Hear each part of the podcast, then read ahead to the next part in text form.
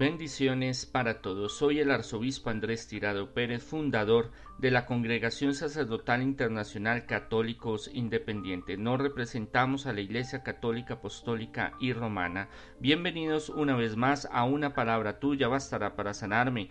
Reflexiones diarias del Evangelio. Leamos el Evangelio. En aquel tiempo, en el camino que sube hacia Jerusalén, Jesús iba delante de sus discípulos, que estaban admirados por su parte. Quienes iban detrás estaban asustados. Jesús entonces, llamando de nuevo a los doce, se puso a hablarles de lo que estaba a punto de sucederles. Les dijo, Ya ven ustedes que estamos subiendo a Jerusalén.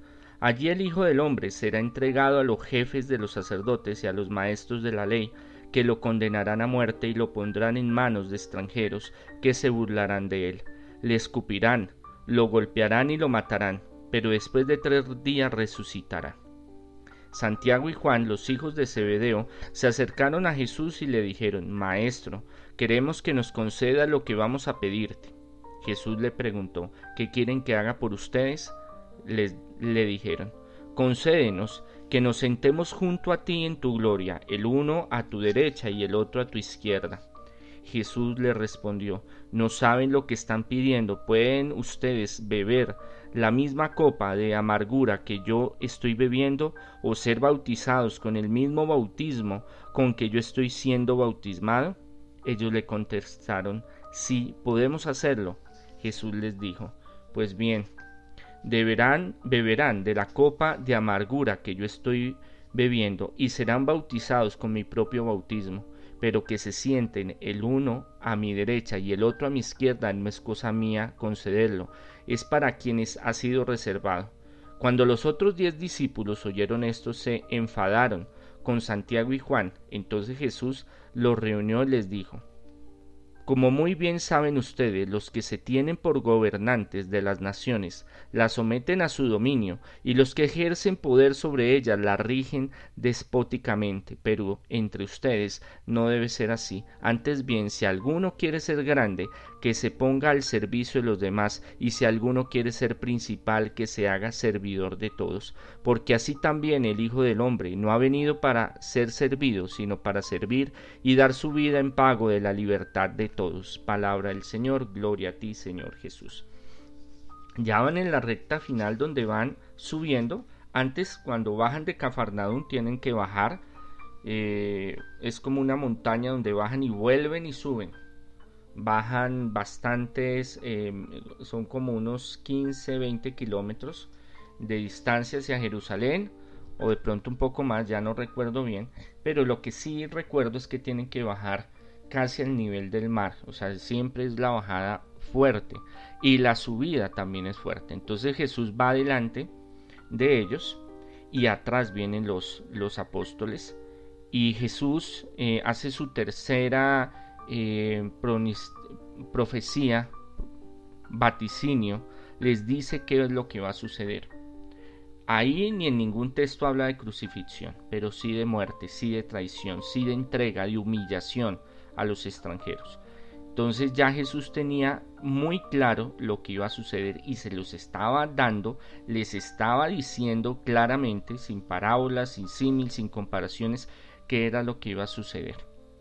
Ahora, ellos iban porque detrás de él, porque ellos sabían eh, a dónde iban y qué era lo que iban a hacer. Y tenía y la escritura Mateo y Marcos nos habla de que ellos tenían como cierto zozobra, cierto temor, como, em, como una especie de incertidumbre de lo que iba a suceder, porque le entendían, escucharon a Jesús, ya había hablado claramente ante Jesús de lo que iba a suceder, pero ellos todavía no tenían claro cómo iba a ser o cómo se iban a dar las circunstancias. Entonces eh, no sabían qué iba a suceder, si se iba a dar una guerra civil, si Jesús llegaría a sentarse en, en el Santum Santorum, en el templo, y proclamarse el Mesías, eh, si iba a haber una revuelta, si los romanos iban a querer eh, atacarlos, o sea, no se sabía, ellos no sabían, pero sí tenían como un pálpito, como una,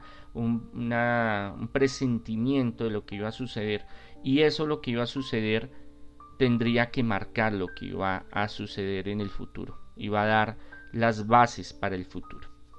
Entonces se acercan dos, Jesús le termina de explicar qué es lo que va a suceder, cómo va a suceder. Y eh, Santiago y Juan se acercan, que son primos de Jesús, y le dicen que ellos le quieren pedir un favor. Jesús no lo duda, Jesús dice, ¿qué es lo que ustedes quieren? Pídamelo. O sea, esa es una actitud muy subgéneris, muy de Jesús, en la cual eh, Jesús no los em, condiciona. No les dice en ese momento, no, es que no puedo, es que es difícil, o después, o no, dígame, ¿qué quieren? Dígamelo, yo soy el dador de vida y es cuando ellos le dicen que uno quiere estar a su derecha, otro quiere estar a su izquierda. En Mateo habla de eh, la madre de ellos, pero el, objetivo es igual, es igual, habla de ellos dos, de Santiago y Juan. En lo cual Jesús eh, hace referencia si ellos van a poder tomar de ese cáliz y poder sumergirse en ese bautismo que él va a vivir cáliz en el Antiguo Testamento era de celebración, eran cosas maravillosas, era victoria, pero también era sufrimiento, era suplicio, eran penurias. Entonces también tiene este sentido en el, en el relato del Evangelio. Y el bautismo quiere decir de, de mm, dificultad, de catástrofe, de momento difícil, de, de vivir algo fuerte. Exacto, vivir algo fuerte, esa es la mejor expresión. Entonces ellos como no dimensionan qué es lo que cómo va a suceder y lo que va a suceder con Jesús, ellos le dicen, sí, nosotros podemos, hagámosle lo que sea, hermano, sí, yo puedo, Jesús, hágale, yo, yo me le mido. ¿Por qué? Porque ellos también pensaban era en un orden que se iba a dar en ese instante. Entonces vendría algo fuerte, vendría una lucha de pronto bélica, eh, de guerra, de pronto civil, una guerra interna, y después se volvería un orden mm, metafísico en esta realidad, en este mundo físico donde ellos iban a estar reinando, pero reinando físicamente, o sea, con poder, con dinero, con posición. Por eso es que los otros apóstoles, los otros diez, se emberracan con ellos. Y van a formar el problema porque cómo así ellos quieren ser los primeros y cómo así que ellos quieren tener la plata y el poder y los otros no. ¿Cómo así que porque es familia, entonces la vienen a montar y decir, uy, a, montar esta película y que ellos quieren y que les pide este favor? Y claro, Jesús le va a decir, sí, claro, venga, yo le voy a dar.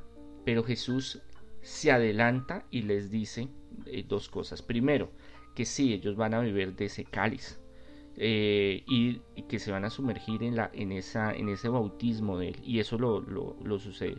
Santiago es mártir y Juan tiene que pasar, aunque muere de viejo, pero tiene que pasar muchas eh, pruebas y muchos suplicios y estar en cárcel y, vivir persecución y martirios también le hicieron.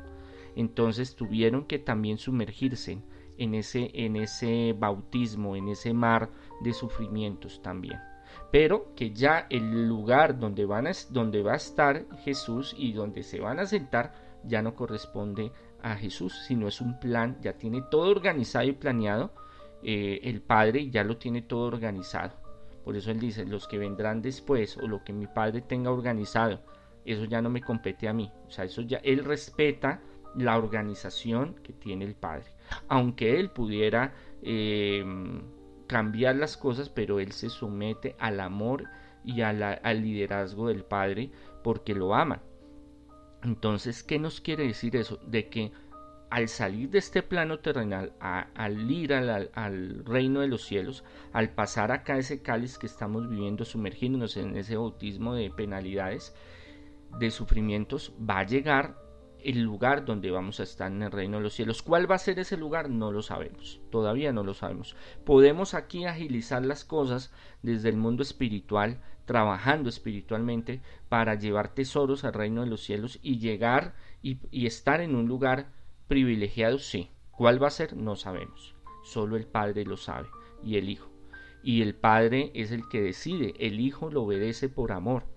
pero sabemos que por Jesucristo tenemos esa opción, esa oportunidad que antes no existía de poder salvarnos. En la historia de salvación, el propósito de Dios es salvarnos, es estar con Él, es disfrutar de Él, es amarlo a Él, estar en un buen lugar. Pero ¿cuál va a ser ese lugar? Solo compete al Padre, al Hijo y al Espíritu Santo. Después les dice cómo se van a organizar en el futuro, cómo van a ser ellos para que la organización que se está creando, que se está desarrollando, que viene trabajando Jesús, sea una organización muy diferente. Por su amor los conoceréis, dice el Señor, por su frutos los conoceréis. Los conocerán porque se aman los unos a los otros. Es una, un em, ejemplo ético moral, un estatus social que debería, eh, una justicia social que debería eh, estar en la humanidad, donde no busquemos nuestro ego, nuestra soberbia o ocupar los primeros puestos para eh, sobresalir o para tener o para ser importante, sino la humildad, la sencillez, ser siervo, como Jesús mismo da el ejemplo, él mismo se hizo siervo y vino para servir y vino para dar su vida para nuestra salvación. O sea, es un regalo maravilloso. Siendo Dios, se, se materializa, se hace vida, se hace carne para volver para ofrecer su vida para morir y de esa muerte darnos la salvación, el pago de nuestros pecados, la oportunidad de ir al reino de los cielos. Entonces Él quiere que en esta organización sea una organización en la que los últimos sean los primeros y los primeros eh, sean humildes, sean sencillos, se ayuden mutuamente, y, le pone el ejemplo de las naciones y le pone el ejemplo de los grandes, donde hay mezquindad, donde el más duro oprime a los más pobres, donde hay injusticia, donde em, se trata la rivalidad de los seres humanos por estar tener más que los demás y el ego y la soberbia y yo jodo al otro no, me importa así me pase por encima de quien sea pero primero yo segundo yo tercero yo ese yo ese super yo a la hipotenusa, al cuadrado, al infinito y más allá. Y todo esto quiere cambiar y ha estado trabajando Jesús. Y que la organización de los apóstoles será un servicio compartido, será una unidad entre todos, donde todos aportan, todos colaboran y todos se sirven los unos a los otros por amor, por el cariño, por una verdadera fraternidad, no solo un grupo de seguidores de Jesús, sino una hermandad, Ahí él es donde deja y confirma mucho de sus postulados para que los apóstoles y los discípulos de los discípulos lo sigan llevando a través del mundo.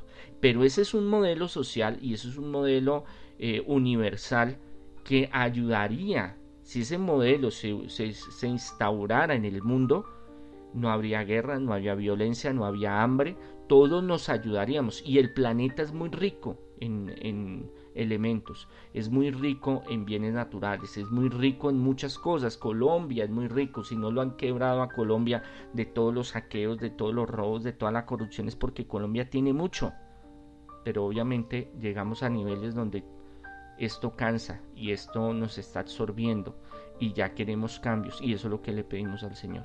Mientras no sean eh, gobiernos, mientras no sean eh, ciudades, continentes, países, con esta visión cristiana, este propósito de Jesús de servirse los unos a los otros, va a seguir habiendo corrupción, va a seguir habiendo hambre, va a seguir habiendo violencia, porque ese yo, ese egoísmo que hay dentro de nosotros quiere sobreponerse a los demás, quiere comerse a los demás, quieren destruir a los demás, y eso nos destruye a la humanidad.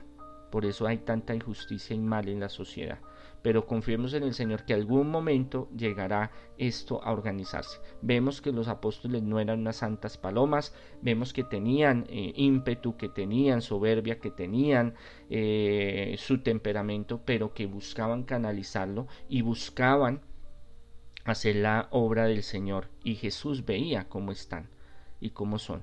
Y no eh, porque tuvieran sus defectos y sus imperfecciones los sacaba, porque si buscamos perfección en este mundo no la vamos a encontrar, pero sí transformarla. Y eso era lo que Jesús estaba haciendo con los apóstoles, que hoy quiere hacer con nosotros y en nuestras familias. Desafortunadamente, en nuestras familias no todos los dedos de la mano son iguales y hay muchos que eh, tienen su forma de pensar, de actuar y de ser y a veces son eh, llevados por su ego, por su orgullo, por su soberbia. Pidámosle al buen pastor, pidámosle a Jesús que les toque el corazón, pidámosle que con nuestro ejemplo de servir a los demás y que los demás también lo activen para ayudarse mutuamente, cambien y saquen y transformen todas esas cosas mezquinas de bestias que todavía tenemos pero que somos seres humanos y que vamos en un camino de trascendencia, de transformación y de cambio, buscando ser mejores seres y vivir mejor para un reino de los cielos, para que esta, esta vida, que es una antesala al, al, reino de los cielos, podamos llegar a estar en un buen lugar y disfrutar de toda esa grandeza. Pero la tenemos que construir acá, tenemos que desarrollarla acá, tenemos que aprenderla acá, tenemos que ser difusores de esa verdad y empieza con nosotros, empieza con nuestro hogar. Nosotros a veces queremos que a las malas se den las cosas, pero a las malas no, no, no surfen, no, no, no se mueven, no, no surten efecto, no, no se dan las cosas. Toca con la oración, toca con inteligencia, toca con ejemplo. Nosotros debemos dar ejemplo y es lo que Jesús hoy nos llama.